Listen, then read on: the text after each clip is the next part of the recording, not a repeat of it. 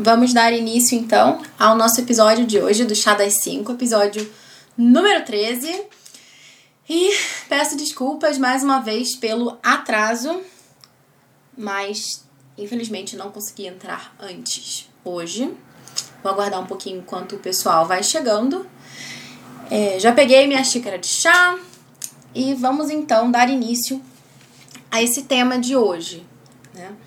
É, eu coloquei lá no, no tema, né, o, que a gente está justamente hoje tratando ainda desse resumo né, do livro Consider This, Charles Mason and the, the Classical Tradition. E a gente vai falar hoje sobre um tema assim que é muito, muito importante assim é, dentro do contexto do livro. Deixa eu ver aqui direitinho o nome do capítulo que eu não quero falar errado para vocês. É um nome assim um pouco diferente. No final vocês vão entender por que esse nome. O nome é Encontrando a Floresta por Entre as Árvores. Tá? É, depois eu vou, quando a gente for entrar, né? Esse, esse livro ele tem uns capítulos com os títulos assim um pouco engraçados, sabe? Umas coisas meio poéticas assim que fazem sentido dentro do contexto, mas quando você vê o título você não entende sobre o que a pessoa vai falar. Mas eu já deixei lá explicadinho na descrição, né, justamente que hoje a gente vai falar sobre um assunto bem importante, né, que é justamente sobre o pensamento sintético e sobre o pensamento analítico.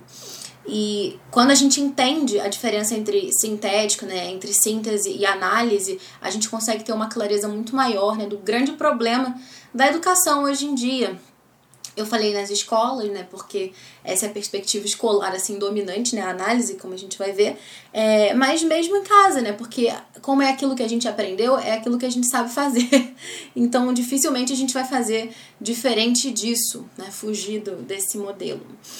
É, mas então, assim, dando início, queria... Olha só, bem-vinda Renata. Eu acho graça, Renata, quando você entra na live do Chá das 5 porque é um pouquinho depois da aula da turma online, né, do, do inglês vivo. Não sei se vocês sabem, mas eu dou aula para crianças, né, de 7 a 10 anos de inglês online. E uma das mães dessas crianças está aqui. então eu sempre acho engraçado quando você entra, Renata, na aula depois, é, na live, porque é como se primeiro eu dei aula para Francisco, agora eu tô dando aula para Renata. Mas, claro, o Chá das 5 não é aula, a gente está aqui justamente para conversar. Então, é, fiquem à vontade para compartilhar, falar, enfim, fazer perguntas. A ideia é que a gente possa conversar. Esse tema é bem é, extenso. Eu vou tentar falar de uma forma não muito longa e não muito chata, mas vamos ver o que a gente consegue. Bom, é, peraí. Deixa eu começar aqui então falando para vocês. Deixa eu pegar aqui minhas anotações, anotei um monte de coisa. Ai, vamos lá, né? Pra não me perder. A gente estava falando né, no último capítulo sobre a importância da humildade nesse momento em que a gente é, precisa é, se declarar mesmo, né, como ignorante, para que a gente possa chegar ao conhecimento.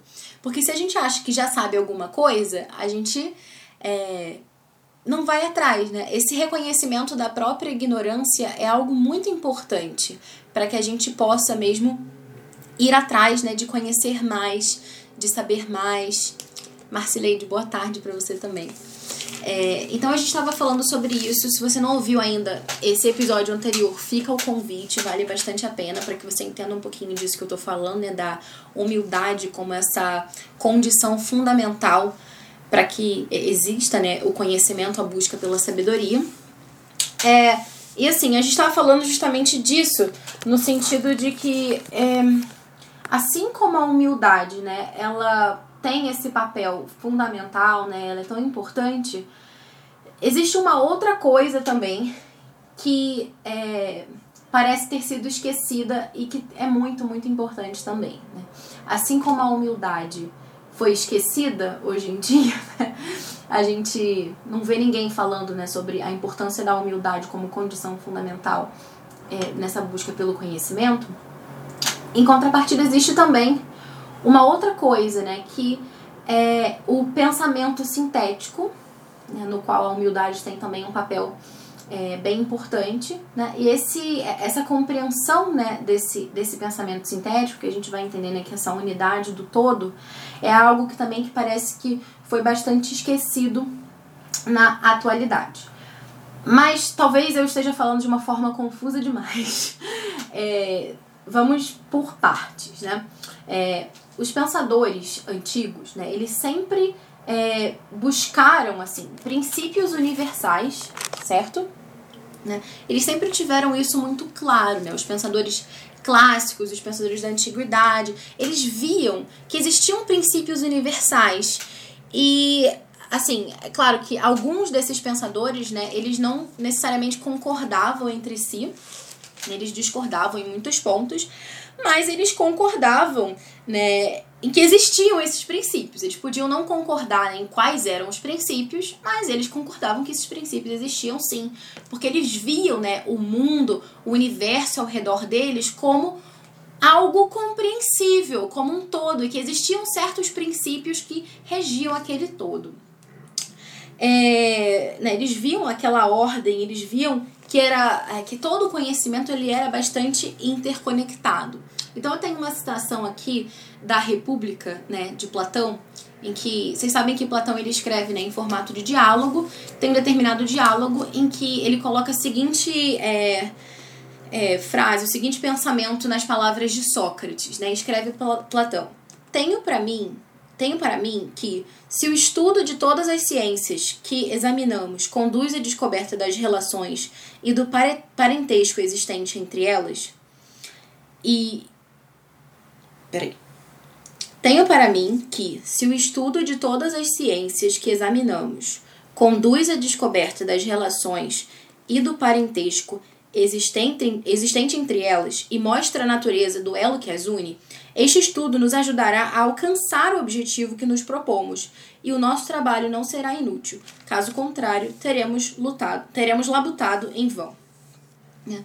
Então, né, aqui fica muito claro nessa citação, é, e não era só Platão que pensava isso, né, que todo conhecimento ele estava conectado. Né? E ele diz aqui né, que o estudo de todas as ciências né, conduz à descoberta das relações e do parentesco existente entre elas e mostra a natureza do elo que as une. Então, esse pensamento, ele é profundamente clássico. Esse conhecimento, essa, essa ideia né, de que todo conhecimento está conectado. Nas palavras de, de, de Platão aqui, né, que as ciências que examinamos, com, é, as ciências que examinamos o estudo de todas as ciências que examinamos conduz à descoberta das relações e do parentesco existente entre elas. Isso não foi algo que ficou restrito aos gregos, né? Os cristãos também, posteriormente, eles valorizaram muito isso, né? E claro, é, já com toda a vantagem né, de ter a revelação divina e tudo isso, ficou muito fácil né, inserir isso dentro do contexto é, da Sagrada Escritura e compreender né, que todas essas coisas, né, todo, todo o conhecimento ele está sim conectado, é, existem esses princípios universais e quem os instituiu foi Deus. É, Deus é esse grande criador, é essa mente que está por trás desse mundo inteligível. E uh, claro, né? É, a gente, para quem tá chegando aqui agora de paraquedas, a gente tá fazendo um resumo do livro é, Consider This, Charles Mason and the Classical Tradition. Então a gente está sempre fazendo um paralelo, né, entre o que dizem os educadores clássicos, digamos assim, né, conhecidos como tal, e Charles Mason, né? A gente está é, conversando, né? Será que Charles Mason pertence ou não à tradição clássica? E o tema de hoje é bastante significativo nesse sentido. Vocês já vão entender por quê. É, então, assim, voltando, né, para já falamos de Platão e tudo, voltamos para voltando para Charles Mason, né? Ela leu muito, né, e muito bem os autores do passado, né? Então ela também entendia isso de uma forma muito clara, né? Toda essa questão das relações. Ela vai dizer que a educação é a ciência das relações. É, ela tinha um carinho muito grande por um afresco. Eu tenho ele impresso aqui, mas não vai dar para vocês verem, né, gente? Quem ouvir no SoundCloud, menos ainda. Mas quem tá podendo acompanhar aqui a live no Instagram vai ter uma ideia mais ou menos de como que é, para depois pesquisar no Google e poder ver com detalhe. Depois eu posso tentar postar aqui no Instagram também do Pod Clássica. Mas Charlotte Mason ela tinha um, um carinho muito grande por esse afresco aqui. É, esse afresco, ele tá lá em, em, em Florença, parece que é a Capela Espanhola, uma coisa assim. E ele foi, foi pintado por Andrea da Firenze, né? E esse esse afresco, né? Por que Mason ela tinha um carinho tão grande por ele, né? Se vocês forem ver aqui, fechei, né? Não tinha que ter fechado. se vocês forem ver aqui, deixa eu ver se, você, se eu vou conseguir explicar para vocês. Não sei se vai dar para ver muito bem. Mas eu vou tentar descrever assim, meio que mais ou menos, até porque quem não tá vendo pode ter uma ideia, né? É, aqui, basicamente, a gente pode ver assim, né, de uma forma muito clara é o seguinte, né, que todo o conhecimento tá conectado, né, dessa forma como a gente tinha falado. É, e a gente vê aqui muito clara também essa visão cristã que eu tinha falado anteriormente, de que esse conhecimento ele não tá simplesmente conectado e tudo, né, mas que ele é esse todo completo, ordenado, né? E que todas as formas de conhecimento, é, não só a religião, mas todas as formas de conhecimento estão aí é, sob o Espírito Santo. Então vocês vão ver aqui, eu vou ver aqui uma descrição para conseguir explicar para vocês melhor, né? Então assim, aqui a gente vai ter, é, eu mostrar aqui para vocês. Acima de tudo, a gente vai ter o Espírito Santo é, logo abaixo, a gente tem aqui a, as três virtudes cardeais, né? Que, que são né, a caridade, a fé e a esperança. A gente vai ter também, né, é, logo aqui embaixo também, as quatro virtudes cardeais: prudência, fortaleza, temperança, justiça. E aqui embaixo, né, aqui as virtudes cardeais, as virtudes, desculpa, virtudes teologais, virtudes cardeais. E aqui embaixo você vai ter, né, uh, os grandes profetas, os apóstolos. Aqui embaixo a gente vai ter também algumas figuras é, que estão representando é, a, a, enfim, né, a, as ciências naturais, geológicas. É, e aqui tem também é, os grandes mestres que representam cada uma dessas é, ciências. Então, aqui tem cada ciência, né, umas criaturas míticas representando elas aqui. E aqui os grandes pensadores né, que representaram, né, que, que desenvolveram esse conhecimento no mundo né, de uma forma concreta. Então depois vocês podem pesquisar esse afresco aqui do Andrea da Firenze para verem com mais detalhe, né? Porque é, eu vou eu vou tentar colocar Ana Paula tá perguntando, né? Depois nos dá o nome desse afresco de novo, por favor.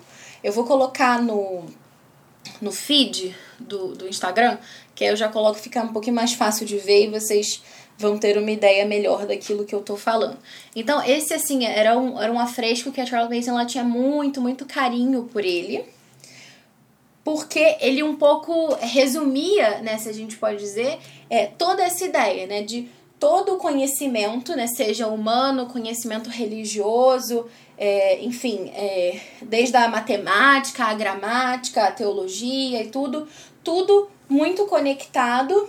E logo aqui em cima é, a gente vê né, é, o Espírito Santo, no sentido de que né, a fonte de todo conhecimento é Deus, seja o conhecimento tido como religioso, assim, ou mesmo o conhecimento humano. Então é bem bonito, assim, a gente ter, se possível, de repente imprimir, ter em casa. É um quadro bem legal. Eu imprimi, botei naquele fichário ali, mas eu pretendo também ter em tamanho maior, talvez em outro momento. É, mas, enfim, retomando aqui, é, a Charlotte Mason, ela, ela gostava muito, né, dessa pintura. Ela chega a dizer também né, em um dos volumes, né, que a nossa natureza, ela tem essa fome de unidade. É, e ela ficou muito impressionada mesmo, né, com, com essa pintura, né, da forma como ele representa tudo, assim, né, de uma, é, é de uma delicadeza muito, né, uma sensibilidade muito grande do pintor, e você pode mergulhar ali, né, ficar pensando horas e horas naquele a fresco, né? E ela, e ela ficou muito muito impressionada com isso, né? Mesmo os assuntos mundanos, digamos assim, mundanos né, no, no, bom sentido, né? De, as coisas é, que não são diretamente relacionadas à teologia, tudo ali muito conectado, muito relacionado à fonte que é Deus. É, e é essa visão do mundo, né, como um todo, né, essa visão de completude, de ordem é, e é, tudo conectado, né, em última instância também conectado a Deus, é isso que a gente chama de pensamento sintético. Por que sintético? Sim, né, vamos olhar etimologicamente essa palavra. Sim quer dizer junto, né? Junto e misturar. junto. E teses, né, do, do grego, né, teses, quer dizer dispor em algum lugar. Então, basicamente, é você colocar as coisas juntas, dispor as coisas juntas. Isso que é sintético. Aí eu me pergunto por que, que o tecido sintético se chama tecido sintético. tá, ah, agora eu entendi. Talvez, né? Porque o sintético geralmente é uma mistura de um monte de coisa junta, né? Provavelmente isso, né? Não é puro, que nem o algodão, né? Que é aquele, né? Enfim, mas estou divagando aqui sobre tecido. é, e aí, é, a, a Karen, né, que é a autora desse livro, a Karen Glass, que é uma das fundadoras do Embolsar Online, esse currículo super famoso né, entre as famílias que seguem Charles Mason, o que, que ela vai falar? Ela vai falar né, que toda prática pedagógica que se aproxime dessa abordagem sintética deve ser considerada parte da tradição clássica. E quando a Charlotte Mason diz, né, como eu já tinha falado para vocês, né, que a educação é a ciência das relações, assim, essa é a grande frase, assim, né, possivelmente o maior indicativo, aquilo que nos dá mais base para dizer que a Charlotte sim se insere na tradição clássica, de acordo com o que diz aqui a Karen pra gente, né? Talvez esse seja a nossa maior pista, o nosso maior indicador dessa, dessa inserção da Charlotte Mason na tradição clássica. O fato dela abordar a educação como a ciência das relações. Porque esse pensamento ele é profundamente enraizado na tradição clássica. Como eu já tinha falado para vocês antes, passando lá por Platão, pelos pensadores cristãos da Idade Média. Né? E isso era muito vivo, né? Ela define a educação como a ciência das relações, ela tinha um carinho muito grande por esse afresco, enfim. E é, a, a Charlotte ela também tem uma outra coisa que eu anotei aqui que eu queria falar para vocês, que é o seguinte, ela colocava né, uma ênfase não tanto no quanto que a gente aprende, mas no como. E quando a gente fala nesse como, é aí que a gente tem que entender essa abordagem sintética, né? Porque esse pensamento sintético, ele não é um assunto, assim, não é uma disciplina. Ah, vou sentar aqui e vou estudar pensamento sintético. Não, é, o pensamento, é, essa abordagem sintética é justamente isso, é uma abordagem, é uma perspectiva através da qual a gente vê todas as outras coisas. Né? Eu olho para o mundo e vejo síntese ou não. Né? Eu vejo que está tudo conectado ou não vejo que está tudo conectado. Eu não estudo a conexão como se a conexão fosse um, um, uma coisa, é, né, um indivíduo que eu estou estudando. Não, mas a, a conexão é a minha lente, né? É o óculos que eu coloco para olhar as outras coisas, né? A relação nesse sentido. Só que talvez esteja um pouco abstrato, talvez vocês não estejam entendendo muito bem aquilo que eu estou dizendo, né? O que, que negócio é esse, né? De pensamento sintético, o que, que é isso, né? É, fica muito mais claro para a gente entender o que, que é pensamento sintético, né? O que, que é síntese, quando a gente confronta com o oposto. O que, que é o oposto? Análise, né? Ao passo que síntese é você colocar as coisas juntas, né? Você fomentar essa visão né, desse todo conectado, completo, ordenado a análise, se a gente for é, ver a etimologia, né, ver o significado dessa palavra no grego, análise significa dissolver ou separar. Ou seja, é completamente o contrário.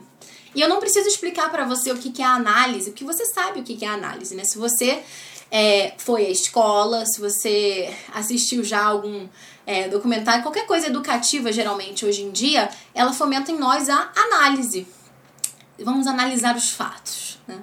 É, Nossa, Bárbara, mas como assim? Análise? Análise não é uma coisa boa? A gente não precisa raciocinar, analisar bem as coisas para poder fazer as nossas decisões. Eu não preciso analisar o que, que é bom, o que, que é ruim para tomar uma decisão na vida, por exemplo. A análise é uma coisa boa, não é? Não estamos dizendo aqui que a análise não é uma coisa boa. o problema da educação hoje em dia é que a gente basicamente só aprendeu a ver as coisas de forma analítica e não sintética. Isso é muito ruim. A gente vai descobrir o porquê. Tá? Não é que a análise ela deva ser abolida, mas antes da análise, é, que sim, vai ter um momento para análise, mas antes da análise é muito importante que você comece pela síntese, principalmente nesses anos iniciais. É, e assim, né, o. É, a Karen Glass ela coloca isso no livro, né, de uma forma, né, que é bem gráfica, né, que ela, gráfica, né, que ela diz, bom, antes de separar, é preciso unir. Então não é que você não possa ter uma visão, né, um pensamento analítico posteriormente, mas até para que isso seja possível é, de uma forma boa, primeiro você precisa da síntese. E já vou explicar um pouquinho mais de uma forma mais concreta para vocês. O James Taylor, ele chama isso de conhecimento poético, tá? Esse, essa coisa de pensamento sintético tem vários nomes, né? Tem gente que vai dizer que que é um conhecimento poético, conhecimento relacional. O James Taylor vai chamar de conhecimento poético. Ele tem um livro, inclusive, chamado Conhecimento Poético. E nesse livro, é, ele fala, né, por que, que chama conhecimento poético? Porque não fala só ao intelecto, mas ao coração. Isso vai muito ao encontro também daquilo que a Charlotte fala, né? É, tem um determinado momento uma citação que a Charlotte ela coloca assim, né? Que a questão não é quanto o jovem sabe, né? Ao terminar lá a sua educação, a sua formação, o importante não é quanto ele sabe, mas quanto ele se importa, de fato, com aquilo.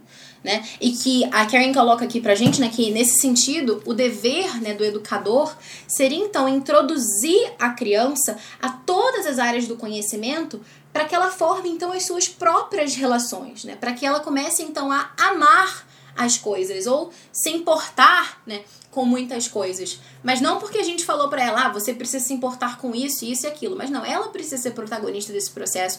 Ela precisa formar as próprias relações dela. E para a gente entender um pouquinho melhor, né, qual que é essa grande questão do, do pensamento sintético e do pensamento analítico, tem um exemplo aqui bem gráfico, que é o exemplo da maçã, né? Depois desse exemplo você vai entender de uma forma assim muito objetiva. Pensa assim, tem uma maçã, né? a gente vai estudar uma maçã, suponha. Né? Ou melhor, não vou usar a palavra estudar, mas conhecer. Hum. Então você vai lá, você vai conhecer a maçã. Tá? Você tem duas formas de você conhecer a maçã. A forma é, sintética e a forma analítica. Qual que é a forma sintética? Você vê aquela maçã, você come a maçã, você digere aquela maçã, você absorve os nutrientes daquela maçã. E de alguma forma aquela maçã faz parte de você agora. Faz parte, né, de, ela tá dentro de você. Pronto, essa é a forma sintética de conhecer a maçã. Forma analítica de conhecer a maçã. Né? Se a gente fosse comparar, né, imagina que isso são dois pratos. Né? Você tem de um lado aqui o prato da maçã, vermelhinha, bonitinha, tipo maçã branca de neve, né, mas sem o veneno. Tem a E no outro prato você tem pílulas. Tem uma pílula de água, tem uma pílula com todas as vitaminas que tem dentro da maçã, tem uma pílula de fibra, que é o que tem na casca da maçã, né, fibra. Tem uma outra pílula pílula que tem aquele açúcar, né, frutose, sei lá, que é aquele açúcar da maçã. É... Então você tem ali todos aqueles nutrientes da maçã separadinhos em pílulas. E você toma aquela pílula, engole. E assim, tecnicamente falando, você ingeriu os mesmos nutrientes. Se te fizessem um exame de sangue, alguma coisa assim, testassem o que, que você ingeriu, você ingeriu exatamente a mesma coisa dentro desses dois. É, é, nesse primeiro prato e nesse segundo prato. Só que, se te perguntassem, né, qual dos dois você gostaria de repetir? Qual dos dois você gostaria de comer de novo? Evidentemente que é a maçã de verdade, né? Não a maçã é, tec, tec, teórica, né? Porque aquilo não é uma maçã, né? São as partes da maçã, mas aquilo não é uma maçã. Você não pode dizer que essa pessoa que ingeriu essas pílulas comeu uma maçã, porque ela não comeu uma maçã. é, ela comeu, é, é, é isso que é a análise, né? Então, é essa fragmentação do todo. Então, aplicando isso, né, para, por exemplo, uma aula de, de, de história, como é que seria isso? É, dentro dessa abordagem sintética, como é que seria, então, uma lição de história, né? Da maçã, né? Que você come a maçã e fica com vontade de comer mais.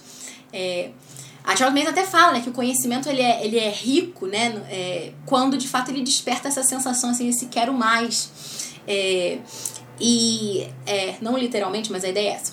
Então, a, tem um ponto em que a, a, a Karen Glass faz, então, no, no livro, essa comparação com a aula de história, que ficaria mais ou menos assim, né? Uma aula de história, da abordagem sintética, você lê uma história, uma história viva, uma história que tem uma sequência contínua dos fatos, né, que vão se sucedendo ali um após o outro. Você conhece o nome daqueles personagens históricos? Sim, conhece o nome deles, mas à medida em que isso é relevante para a história, né, para a progressão da história. Você também fica sabendo de datas, você fica sabendo de lugares, você fica sabendo das coisas da mesma forma que você né, se eu contar para vocês aqui uma história, ou se a gente ler aqui um romance, vai aparecer ali também lugares, nomes, eventualmente datas, é, e a gente vai entrando naquela história, né? A gente vai ver promessas que foram feitas e foram quebradas, a gente vai ver é, pessoas que ficaram tristes, pessoas que morreram, desgraças que aconteceram, coisas maravilhosas que aconteceram também. Todo esse drama da experiência humana vai se descortinando ali diante dos nossos olhos né? É, pessoas que disseram sim, pessoas que disseram não, as consequências que isso teve na vida de outras pessoas. Né? Então, seria é, essa história dentro dessa abordagem sintética, né? É, ações que, que a gente faz, né? Nossa, a causas e, e, consequências e efeitos e toda essa dinâmica mesmo, né? Que é muito viva, muito real, né? Que a vida é assim. E por outro lado, a gente vai ter essa abordagem história, da história, né? Uma lição de história que seria analítica, no sentido de que você vai ver, né? Aquela listinha de fatos, né? Ah, tal guerra aconteceu em 1837. Tal pessoa matou não sei quem. E depois foi embora. Tá, né? Assim, é, tudo bem, as pessoas geralmente vão memorizar isso aí, né, para depois cuspir lá na prova, né, em algum momento, mas assim, longe de ser realmente algo relevante, algo significativo para sua vida, algo que você vai levar, algo com o qual você vai se importar, né? Que é a questão, né? Lembra, não importa o quanto você sabe, mas importa o quanto você se importa. É, ficou um pouco redundante isso. Importa o quanto você se importa.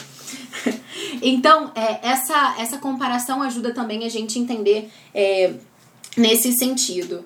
Ah, e por fim, né, a gente já está se aproximando aqui ao, do final da nossa live, mas a, a Karen, ela chega a falar também o seguinte, né, que esse pensamento analítico, né, com o que, que ele se importa geralmente, né, esse pensamento dos dados, dos fatos, de jogar ali as listinhas e tudo, né, eles se importam com isso porque isso é muito fácil de ser medido, né? É muito fácil da gente colocar isso numa planilhazinha, da gente colocar uma notinha, saber quanto que a pessoa sabe e tal, né? É mais fácil da gente medir as coisas nesse sentido.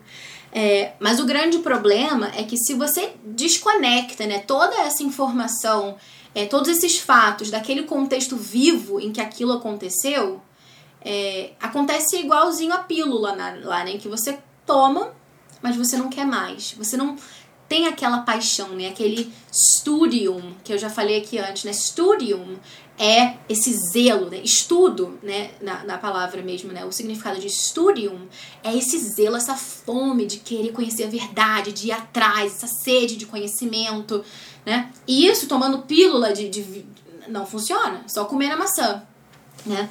É, é claro que depois, né, usando um pouco aquela comparação que eu falei, depois de comer a maçã, talvez seja necessário em algum outro momento, né, quando seu filho for maior, né, ele quer estudar os tipos de nutrientes que tem naquela maçã para entender um pouco mais, talvez seja interessante de fato abrir a maçã para ver e tal, né, estudar. Mas antes ele precisa conhecer a maçã, ele precisa comer esse negócio, né?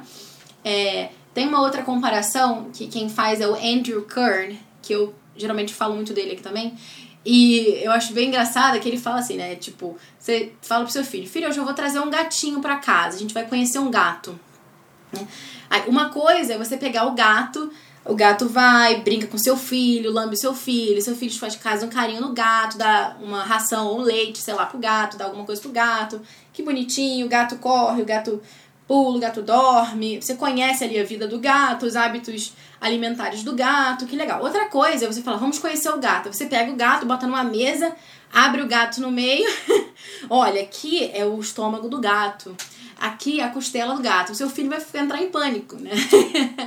Porque ele ainda não está pronto para esse momento da análise, né?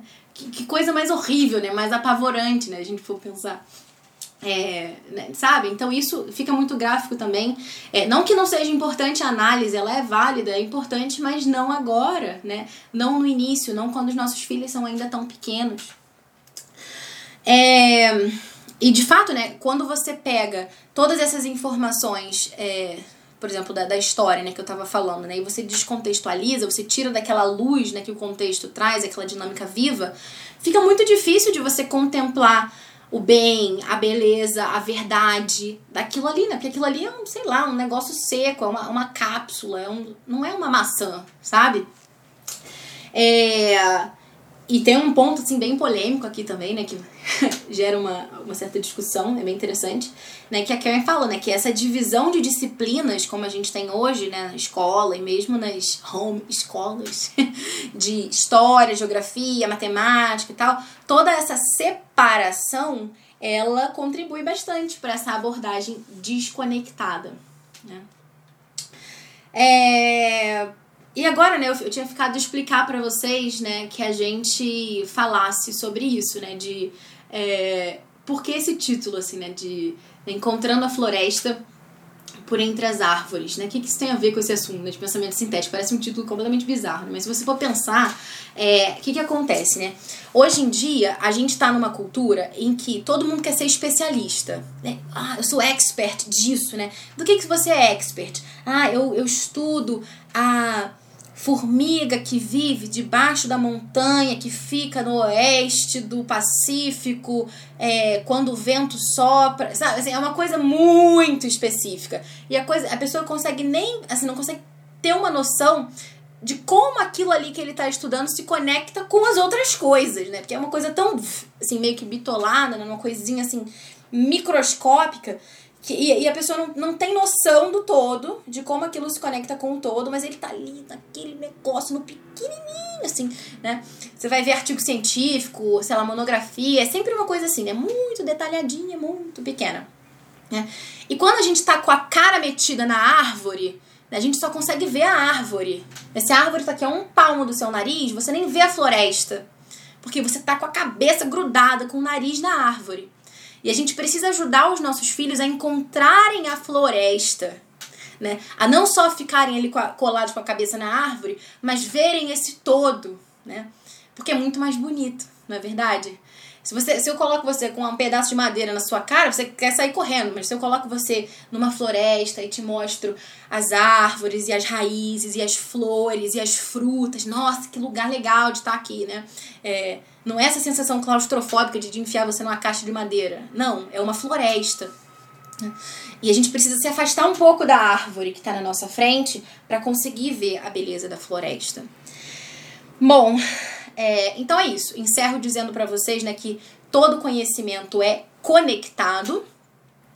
Só que eu simplesmente chegar aqui para vocês e falar todo conhecimento é conectado é como se eu chegasse para vocês e mostrasse aqui, ó, isso é uma maçã ou isso é uma caneca, né? No caso da maçã, né? Eu posso colocar a maçã aqui na sua frente e dizer isso é uma maçã, mas você só vai saber de fato o que é uma maçã se você comer, se você sentir o gosto. Então você precisa fazer essa experiência também na sua própria vida. Você precisa parar, pensar, né? Bom, todo conhecimento é conectado. Hum, será que é mesmo? Será que eu consigo perceber conexões entre a história, a, as ciências, entre aquilo é, que a minha fé me diz? É, será que eu vejo essas conexões? Eu vejo isso como um todo? Eu experimento isso na minha vida? Né? E aí sim, você vai entender o que é o pensamento sintético. Porque o pensamento sintético é isso: é, é comer a maçã, é digerir a maçã, é absorver a maçã e a maçã tem que fazer parte de você. Então não basta que eu diga aqui, ah, todo conhecimento é conectado. E você fala, ok, beleza, todo conhecimento é conectado. Não, você precisa pensar realmente. Eu vejo essas conexões, você precisa fomentar que isso aconteça. É, deixa eu ver aqui. Renata tá falando, é como meu filho está aprendendo inglês, fazendo uma experiência da língua. Por isso ele passou a amar o inglês. Olha só, orgulho da professora. Mas de verdade, Renato Francisco é um, assim, né, na minha experiência de, de ensino de inglês, foi uma das coisas mais, assim, é mais impressionantes, assim, né, que aconteceram comigo. Na primeira aula, não sei se vocês, vocês que estão aqui, né, eu dou aula né, na turma online do Inglês Vivo, na primeira aula que a gente fez, Francisco nem apareceu no vídeo, que ele detestava inglês, né, Renata? Depois, na segunda aula, ele falou, ok, vou tentar, né? Ele ficou assim, do lado da mãe, com uma cara péssima, tipo, hum, né? Na terceira aula já começou a melhorar. Agora o menino fica chateado na hora que acaba, ele queria que tivesse todo dia, né? E isso assim é muito, muito, muito assim recompensador para mim, é, enquanto profissional, enquanto ser humano, enfim, é, é, é uma assim, foi uma grande, uma grande alegria conhecer sua família, Renata. Ana Paula comentando, muito obrigada, Bárbara, muito bom. Ah, Lucas dizendo: se é difícil fazer a conexão dentro de uma área do conhecimento, imagine entre áreas diferentes, como ciência, história e filosofia, por exemplo. Com certeza, Lucas, é difícil, principalmente quando a gente foi ensinado a fazer o contrário, né? Se você for pensar, toda a nossa história foi, né? Vamos analisar. Pensa nas suas aulas de literatura, né? Letras é meio que a minha área, né? Então, você pensa, né? A, área, a literatura, né? O professor ele pega e lê um poema para quê, né? para que você analise o poema, né? Para que você diga em que contexto histórico ele foi escrito, qual era o conflito político que estava acontecendo, por que, que ele foi escrito daquele jeito, quais são as figuras de linguagem que são usadas, por que, que usaram essas figuras de linguagem. Nossa, assim, faça uma criança detestar a literatura, faça isso com ela, né? Porque todo aquele prazer né, de comer a maçã foi destruído, porque além de darem pílulas, deram umas pílulas que têm um gosto horrível. Né? É que nem tomar de pirona em gota, basicamente. É, li, aula de literatura hoje em dia é de pirona em gota. Aquela coisa amarga, horrível, que a gente não consegue ter sabor nenhum, não consegue ter essa vontade de quero mais. Muito bem, encerro por aqui. Já passei do meu horário, mas quero agradecer a presença de todos vocês. Terça que vem temos mais aqui no nosso Chá das 5. Nos vemos lá.